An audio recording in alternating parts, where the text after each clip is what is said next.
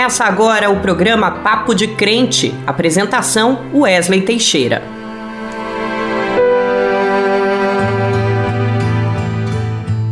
A paz do Senhor, meu irmão, a paz do Senhor, minha irmã.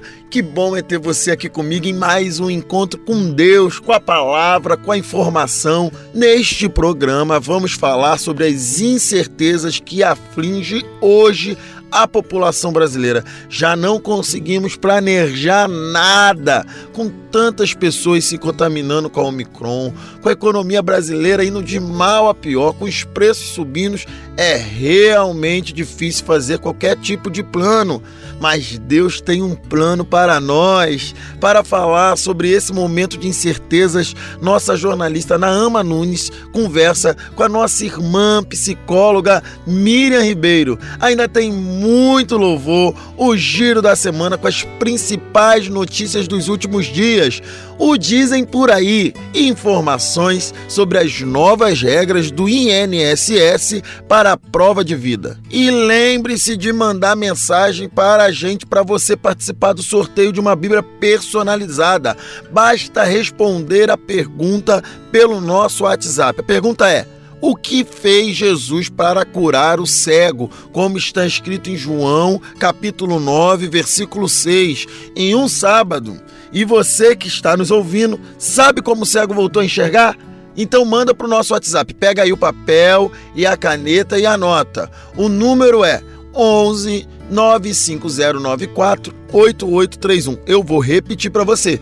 11 95094 8831 participe do Papo de Crente pelo WhatsApp, manda aí uma mensagem, um elogio, uma crítica, um pedido de oração. Você que quer ouvir algum louvor, nós estamos aqui abertos para fazer esse diálogo entre irmãos. O número é 11 95094 8831. Agora vamos orar, vamos falar com Deus para que Ele nos abençoe e que tudo que nós fizermos esteja diante dele e seja para a sua honra e glória.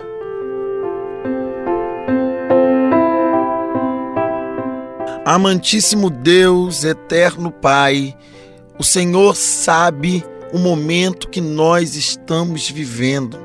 O Senhor sabe o momento difícil que estamos atravessando, a situação que cada um, cada uma dos nossos irmãos está passando, Deus.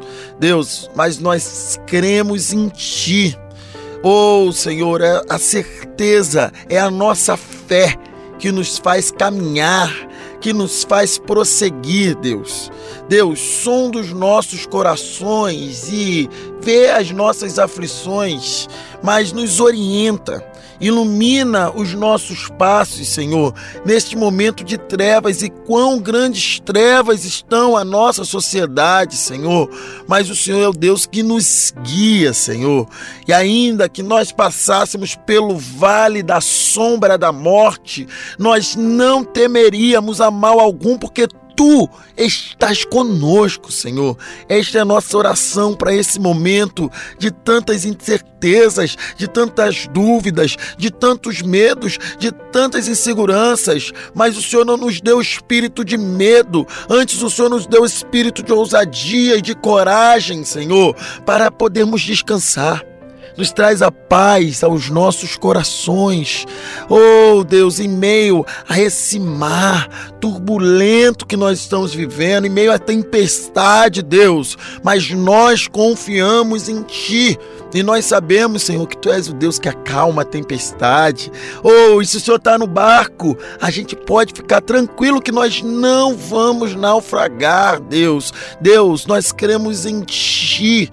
E essa nossa fé é a confiança confiança que nos faz ter tranquilidade, porque uns confiam em carros, uns confiam em cavalos, uns confiam na força do seu braço, uns confiam em armas, uns confiam em arcos, uns confiam em dinheiro, Senhor, mas nós não, Senhor.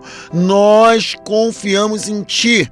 Nos ajuda, Senhor, a ter sabedoria no nosso dia a dia para tomar as melhores decisões e que as tuas bênçãos, Senhor, nos acompanhem, mesmo em momentos de aflição, que a gente possa saber que somos mais do que vencedores e que temos um Deus que nos ama e que cuida de nós. Em nome do teu filho Jesus Cristo.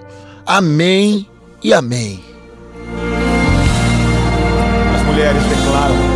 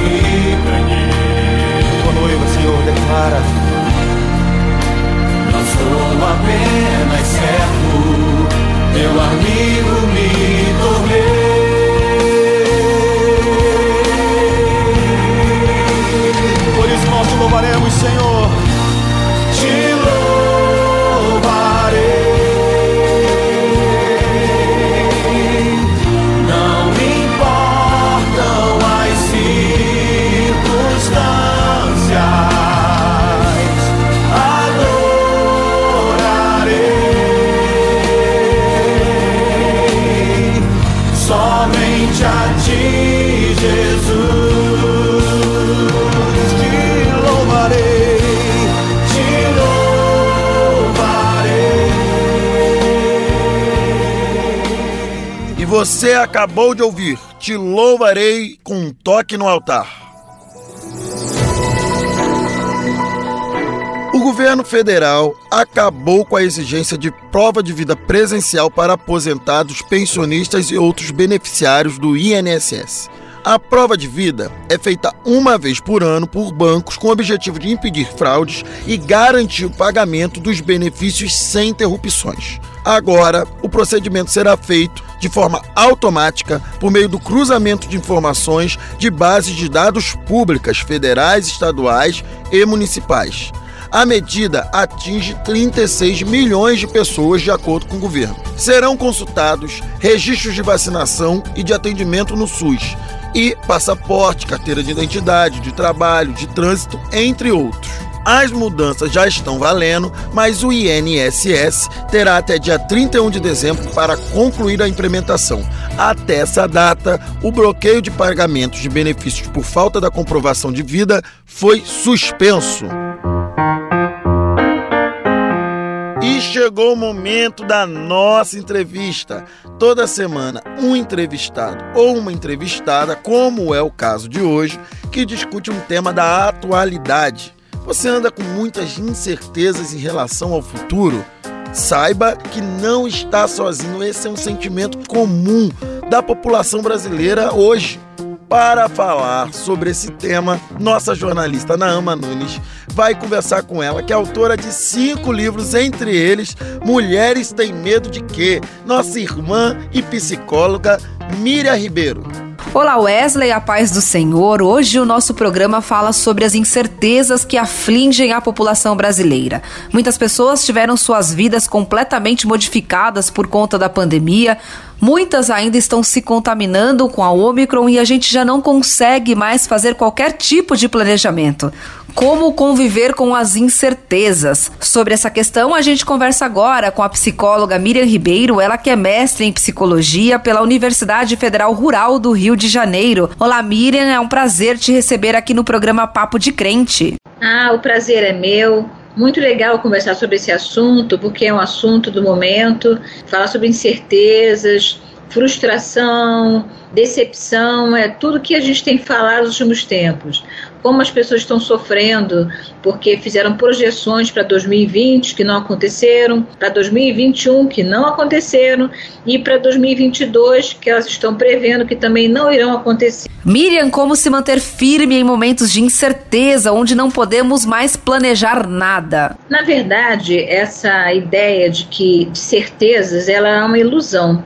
Cada geração passa por suas incertezas. É porque nós acomodamos, passamos por um momento de transição e a gente se acomoda quando passa a transição, a gente estabelece a crença de que temos certezas. E aí essas certezas são sacudidas por novidades, por modificações e a gente fica de novo em suspense e cada geração passa por suas incertezas. Então, quando a gente fala sobre incertezas, nós estamos falando sobre coisas pontuais que acontecem de tempos em tempos para mostrar que as certezas nunca existiram. Na verdade, é uma ilusão achar que temos certezas. A única certeza que a gente tem é que a gente vai morrer. A gente não tem consciência do nosso nascimento. Nosso nascimento é um mistério para nós. Nós não temos consciência do nascimento, mas nós temos consciência da morte. E essa é a única certeza que nós carregamos. A certeza de para onde vamos, como vai ser a nossa vida. A gente cria expectativas. Por isso que o nome é expectativa. Acreditamos na possibilidade de.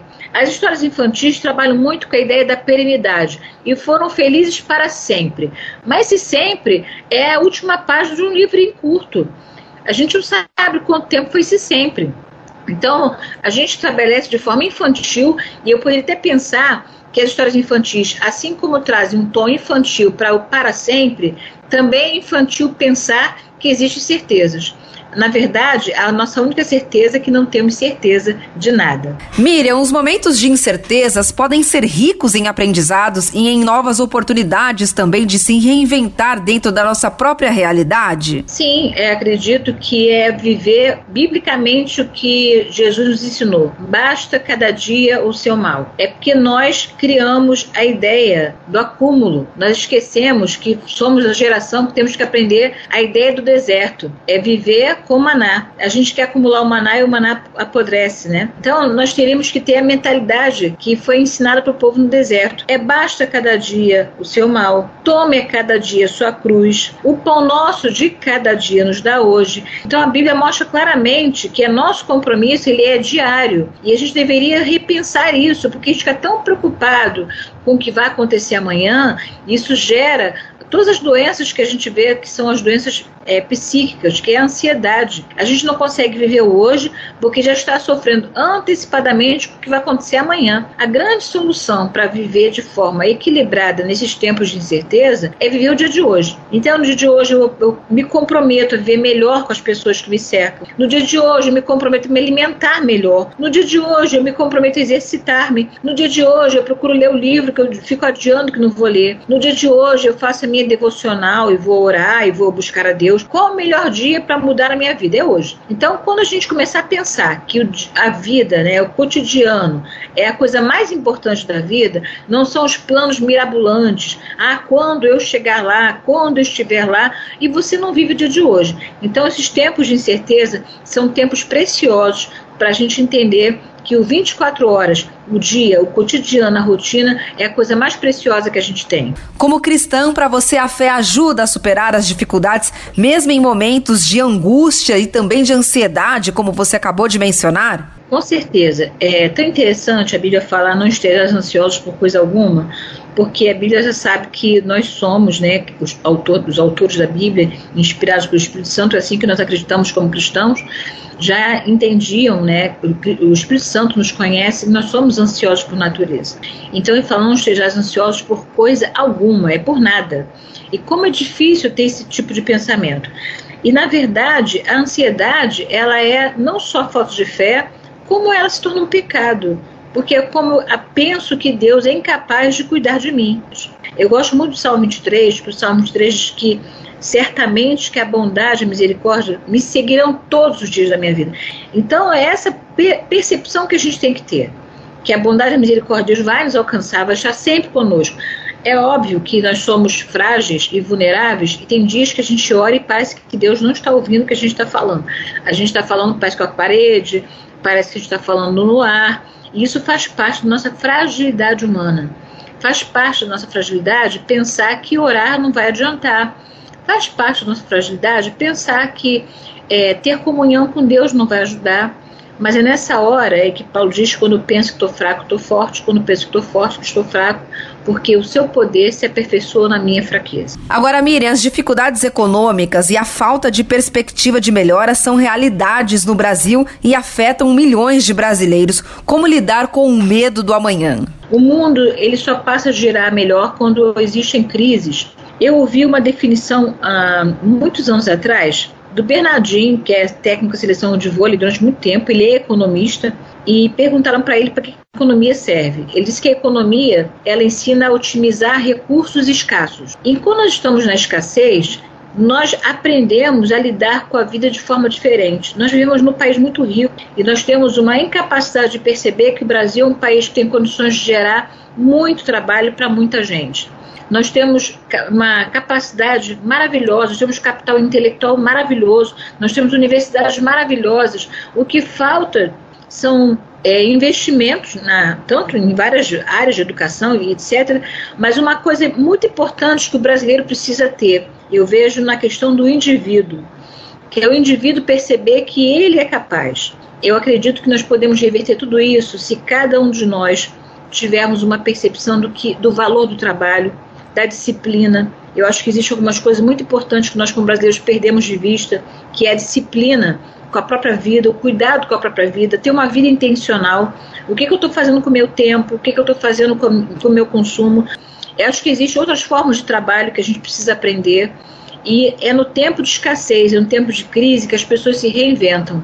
Então eu acredito que o povo brasileiro precisa aprender a ter autodisciplina. Agora é óbvio, né? A gente precisa de política pública, a gente precisa de investimentos na educação, de investimentos na economia, mas acredito também que a mudança começa pelo indivíduo. Porque não adianta a gente ter tudo isso, o indivíduo não ter disciplina, não ter autocuidado, não ter gerência na sua própria vida. Miriam, muito obrigada pela sua contribuição aqui no programa Papo de Crente. Ah, eu que agradeço e um abraço a todos os irmãos. Nós conversamos aqui com a psicóloga Miriam Ribeiro, ela que é mestre em psicologia pela Universidade Federal Rural do Rio de Janeiro.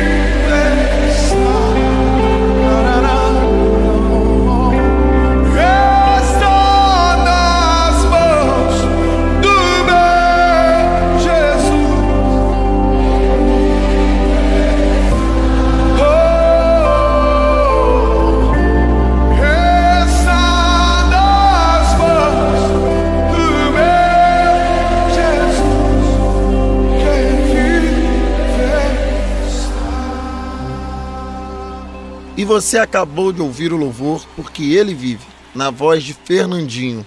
Nossos sentimentos ao Fernandinho, que acabou essa semana de perder seu pai, seu Jerônimo, e que já estava com a saúde debilitada.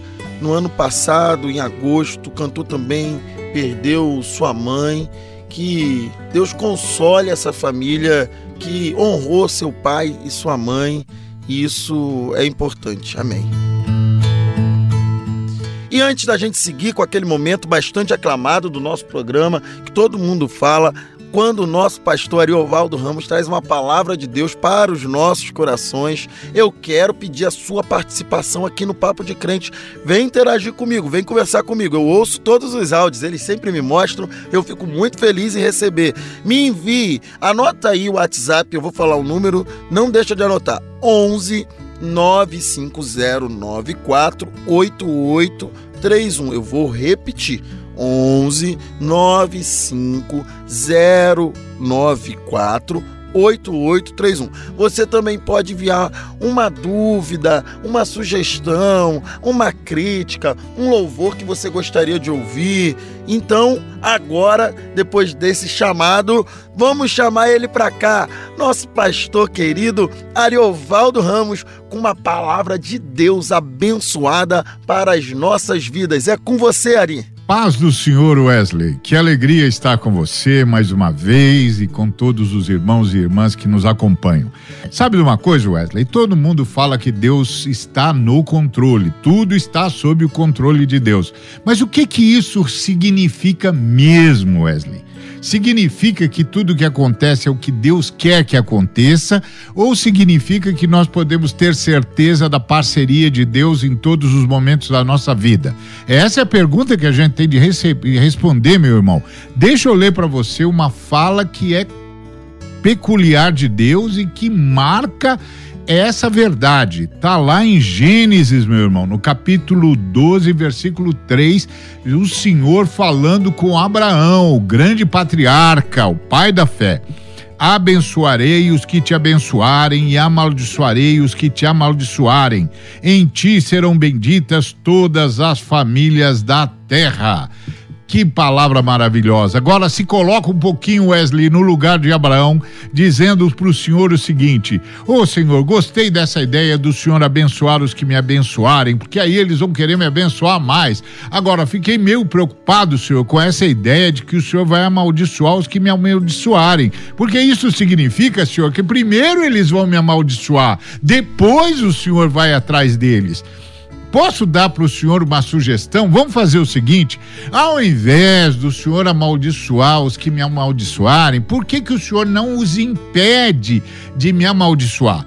Porque aí poupa trabalho para eles, poupa trabalho para mim, poupa trabalho para o senhor. Eles não me amaldiçoam, eu não sou amaldiçoado, o senhor não tem de amaldiçoá-los, porque o senhor gosta de todo mundo e ficamos bem todos. E qual seria a resposta de Deus, Wesley, para essa fala de Abraão, se Abraão tivesse tido essa fala? Sabe qual seria, Wesley? Deus diria: Meu filho, você está querendo que eu salve você da vida? Eu não vim salvar você da vida, eu vim salvar você na vida. E na vida, filho, você vai ter aflição. Na vida, filho, você vai ter inimigo. Na vida, filho, você vai ter gente amaldiçoando. Na vida, filho, você vai ter situações angustiantes. Agora, lembre-se eu vou estar ao seu lado e eu vou transformar a maldição em bênção, mas ela vai chegar primeiro, porque isso, meu filho, é a vida.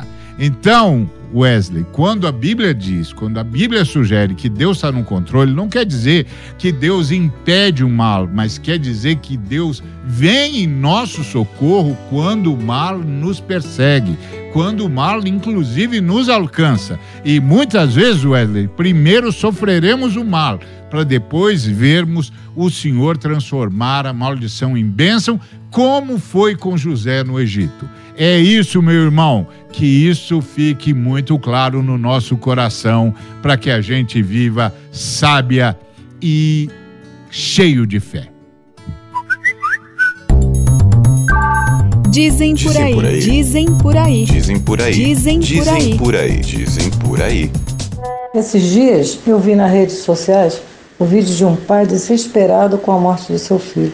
A legenda explicava que o garoto, morador da Paraíba, havia sido vítima da vacina contra a Covid. Fiquei muito preocupada. Será que isso é verdade ou é mentira? Arani Lemos, olha só, trata-se de mais uma fake news e das cruéis. Esse vídeo que supostamente mostra um pai desesperado ao ver seu filho morto em decorrência da vacina na Paraíba. Esse vídeo foi compartilhado milhares de vezes nas redes sociais e começou ali pelo dia 21 de janeiro de 2022. A publicação surge quando é incluído as crianças na faixa etária entre 5 a 11 anos na campanha de vacinação contra a Covid-19 no Brasil. Contudo, essa gravação é anterior à pandemia e mostra a revolta de um homem que recebeu a notícia do falecimento da sua esposa e filha que esperavam, que ele estava esperando elas na maternidade de Manaus, no Amazonas, em 2019. Olha isso, gente. A Secretaria de Estado de Saúde do Amazonas confirmou a diversos veículos de checagem que o vídeo que circula nas redes sociais foi registrado em fevereiro de 2019 na maternidade Balbina Mestrinho em Manaus, gente. Então nem da Paraíba esse vídeo era. A Secretaria de Saúde da Paraíba informou que não é verdadeira a informação de que tenha ocorrido na Paraíba e que nenhum efeito adverso grave em decorrência da vacina foi registrada no estado. Gente, enfim, mais uma campanha de desinformação fabricada por essa rede de mentiras, uma crueldade usando a dor das pessoas para espalhar mentira contra a vacina que salvam vidas. Gente, vacina sempre foi boa para as crianças, a gente tomou a vida inteira e evitou doenças como a poliomielite. Gente, pelo amor de Deus, vamos vacinar nossas crianças, não vamos cair nessas mentiras que são pecado e que geram a morte. Vacine seu filho, vacina é segura, vacina é de Deus. A igreja vem com aquele que brilha mais que a luz do sol, dissipando as trevas, destruindo o mal. A sua face é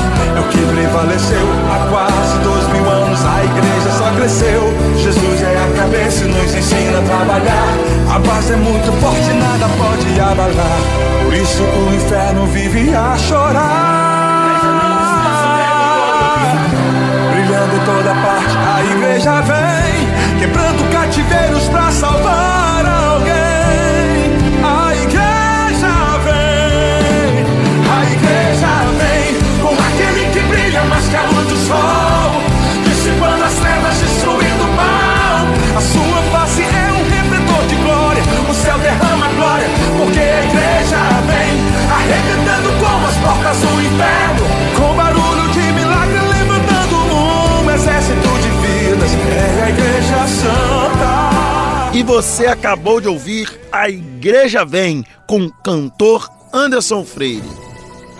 É, o Brasil segue necessitando das nossas orações. Vamos orar, vamos jejuar. Tem muita gente precisando. O país precisa voltar para um caminho de justiça, de desenvolvimento, de amor ao próximo. Tudo isso como nos ensinou Jesus. Gente, presta atenção nisso aqui. Isso é sério. A Covid-19 no Brasil matou quatro vezes mais que a média mundial. O país teve 6,7% dos registros da doença no planeta, mas concentrou 11% das mortes. Gente, os números estão no boletim do Observatório Covid-19 da Fiocruz, divulgado no último dia 9. O documento faz um balanço dos dois anos da pandemia. Na análise dos pesquisadores, a alta mortalidade registrada no país resultou em uma calamidade que afetou diretamente a saúde e as condições de vida de milhões de brasileiros. A desigualdade social, o acesso desigual a médicos, hospitais, a falta de coordenação das ações de enfrentamento da doença por parte do governo federal e a demora na aquisição das vacinas são apontados pelo relatório como as principais causas da alta mortalidade. Além de impactar na vida da população e sobrecarregar os serviços de saúde, a pandemia resultou em uma combinação de efeitos sociais e econômicos que agravaram a desigualdade na nossa sociedade. De acordo com o boletim, a doença afetou mais gravemente os mais pobres e as regiões mais vulneráveis. É sempre assim, né, gente? Os pobres no mundo, aqueles que mais precisam, sempre saem como os mais prejudicados. Meu Deus, quem é que vai cuidar desse povo? Só Deus mesmo. Estamos chegando ao fim de mais um Papo de Crente. Eu quero agradecer a você que tirou um tempo precioso da sua vida para nos ouvir. Eu quero pedir que você divulgue o nosso programa. Muito obrigado ao Espírito Santo que esteve com a gente, operando maravilhas e trabalhando em nossos corações. O programa Papo de Crente é uma iniciativa da Frente de Evangélicos. Gente, eu estou muito feliz que hoje quem vai nos abençoar com a bênção apostólica é ele, meu pai, gente, Pastor Jairo, da Igreja Projeto Além do Nosso Olhar. É com você, meu pai. Estou aqui para receber a bênção. A graça de nosso Senhor e o amor de Deus e a comunhão do Espírito Santo seja convosco. Amém. E todos dizem Amém. Você ouviu o programa Papo de Crente.